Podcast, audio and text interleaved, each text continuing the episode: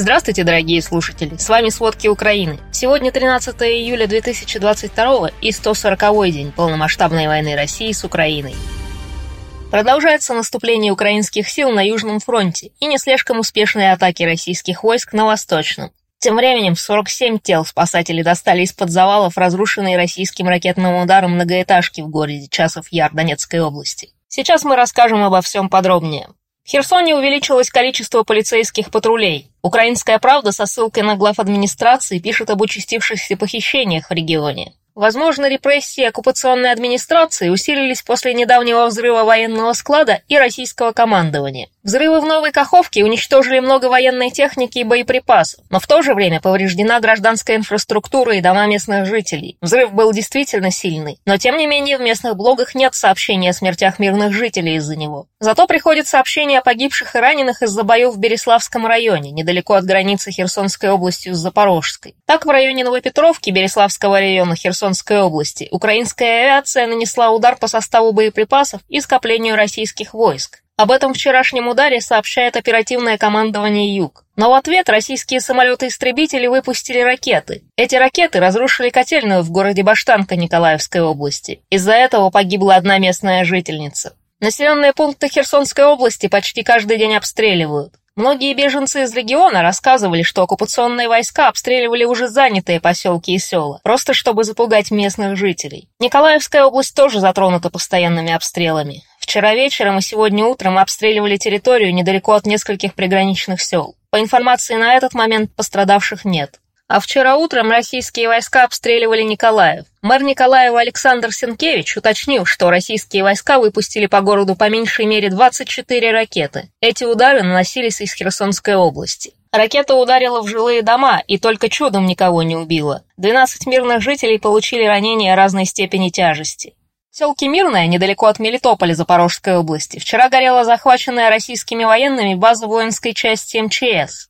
Именно туда российские войска перевезли свою военную технику после того, как неделю назад ВСУ нанесли разрушительные удары по российской базе в районе аэродрома в Мелитополе. В Мелитополе же местные жители слышали звуки детонирующих боеприпасов и автоматные очереди воинской части. В последнее время все чаще сообщают о взрывах в оккупированных городах Украины. Издание РИА Мелитополь сообщает о том, что российские войска перебрасывают боевое снаряжение в Херсонском направлении. Туда же движутся длинные колонны военной техники. Недавно вице-премьер Украины Ирина Верещук призвала жителей Херсонской и Запорожской областей эвакуироваться всеми доступными способами. Это для того, чтобы ВСУ могли освободить эти территории, не подвергая опасности гражданское население. По словам Верещук, российские войска делают все, чтобы не допустить эвакуации гражданских. Например, российские военные 12 июля в очередной раз заблокировали выезд из захваченного Мелитополя в Запорожье. Об этом сообщил мэр города Иван Федоров. Некоторые источники Института изучения войны США также считают, что российские войска не дают местным жителям выехать из Мелитополя. Также эксперты института считают, что российские войска могли устроить провокацию в захваченном Энергодаре, недалеко от АЭС. Так, пользователи социальных сетей из Энергодара сообщили о серии взрывов и дыме, поднимающемся над промышленной зоне в городе. Геолокационные снимки показали, что дым исходил со стороны Запорожской атомной электростанции 12 июля. Прокремлевские источники утверждают, что украинские силы обстреляли Энергодар и применили три баражирующих боеприпаса возле Запорожской АЭС. Мэр Энергодара Дмитрий Орлов заявил, что российские силы устроили обстрел Энергодара, чтобы вызвать панику и провести быструю эвакуацию. Но в то же время сообщается, что российские силы закрыли блокпост Василовка 13 июля и препятствуют выезду жителей Мелитополя из этого города. А до этого Орлов предупреждал, что пророссийские силы собрали представителей СМИ в Энергодаре, чтобы организовать провокацию на Запорожской АЭС. Российские силы могли устроить провокацию в ожидании украинского контрнаступления или спровоцировать украинские атаки на склады боеприпасов на юге. Целью таких провокаций может быть удар по гражданским лицам и гражданской инфраструктуре.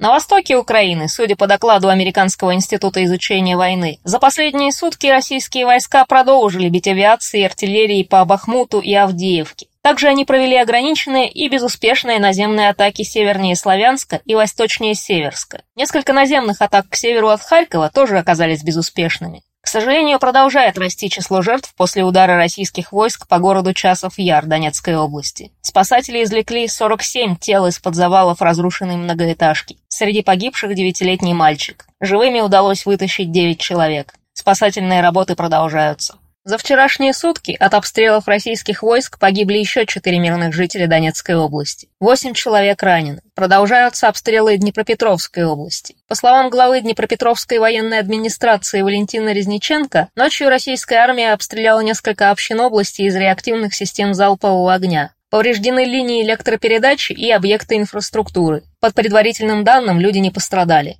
Глава Луганской областной военной администрации Сергей Гайдай рассказал, что в области ВСУ почти каждый день уничтожают российские склады боеприпасов и диверсионно-разведывательные группы. Но все же российская армия не прекращает обстрелы. Но интенсивность обстрелов снизилась, потому что российские войска берегут существующие запасы снарядов. Их снабжение прервано работой нового дальнобойного орудия украинских военных сил. Тем не менее, по словам Гайдая, российские войска атакуют не только со стороны Лисичанской и Попасной, но и из Изюмского направления. А от обстрела Харькова вчера пострадали пять человек. Об этом сообщил глава Харьковской областной военной администрации Олег Синегубов. Всех их увезли в больницу с взрывными травмами и осколочными ранениями. Эти вчерашние ракетные удары подожгли несколько гаражей и хозяйственных построек, а также предприятий. Кроме этого, разрушено несколько жилых домов. Зато самопровозглашенная ДНР может гордиться международным признанием. Ее признала Северная Корея. Об этом сообщил Денис Пушилин. По его словам, КНДР и ДНР уже договорились о дальнейших шагах по установлению дипломатических отношений. Ранее из самостоятельных государств Донбасские республики признавали только Сирия и Россия.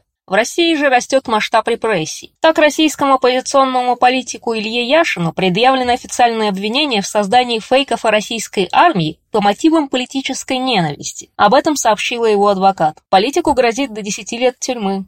Уголовное дело по той же статье завели на ростовского журналиста Сергея Резника. К счастью, он давно находится не в России. В Беларуси дело не лучше. Там журналистку Белсата Катерину Андрееву приговорили к еще восьми годам колонии за измену государству. Об этом сообщает Белсат. В 2020-м Андрееву задержали за стрим с разогнанного силовиками митинга в Минске памяти Романа Бондаренко. По сути, ее наказали за ее же работу. В феврале 21-го ее осудили за грубое нарушение общественного порядка и посадили на два года. Из России тем временем медленно, но верно уходит западный бизнес. Датский производитель конструкторов Lego прекращает коммерческую деятельность в России. Он разрывает отношения с Inventive Retail Group, которая управляет магазинами бренда в России. Гендиректор российского подразделения Лего Евгений Чихачев подтвердил эту информацию. После вторжения России в Украину Лего приостановила ввоз продукции. Компании заявили, что такое решение принято из-за санкций и непредсказуемых условий, в которых приходится работать. Inventive Retail Group управляла 81 магазином Лего в России, а в начале июня из-за отсутствия поставок закрылись несколько фирменных магазинов Лего. Но зато до этого Минпромторг добавил Лего в список параллельного импорта товаров. Это значит, что товар под этим брендом можно завозить в Россию без согласия правообладателя, при условии, что он оригинальный, а не контрафактный. Это, конечно, по российским законам. Лего можно будет продавать в тех же торговых точках, но название магазинов владельцам придется изменить. И, конечно же, сами конструкторы подорожают.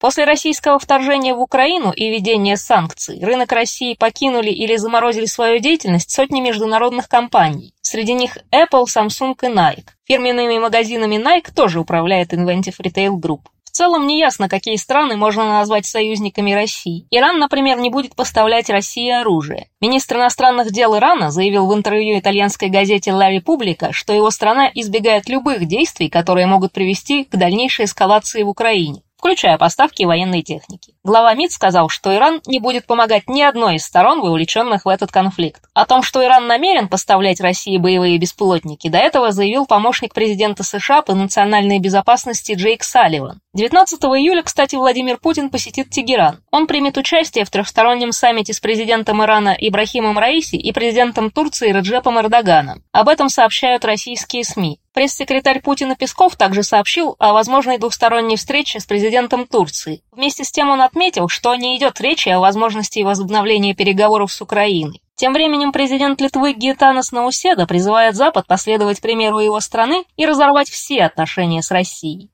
Он напомнил, что Литва объявила себя полностью независимой от российских энергоносителей. В отличие, например, от Германии. Германия рассматривает различные варианты экономии энергии зимой. Президент Литвы убежден, что если Германия сможет пережить самый сложный год-полтора, то также избавится от зависимости от России. Напомним, отношения России и Литвы ухудшились после ограничения транзита в Калининградскую область России из-за санкций ЕС. Из-за транзитного запрета Литвы из Калининградской области прервался экспорт товаров, которые приносят прибыль России. Спасибо, это были все основные новости о войне России с Украиной к середине 13 июля. Помните, правда существует, а мы стараемся сделать ее доступной. Пожалуйста, помогите нам в этом и поделитесь этим подкастом с друзьями в России. Это очень важно для нас и для распространения правдивой информации. До встречи!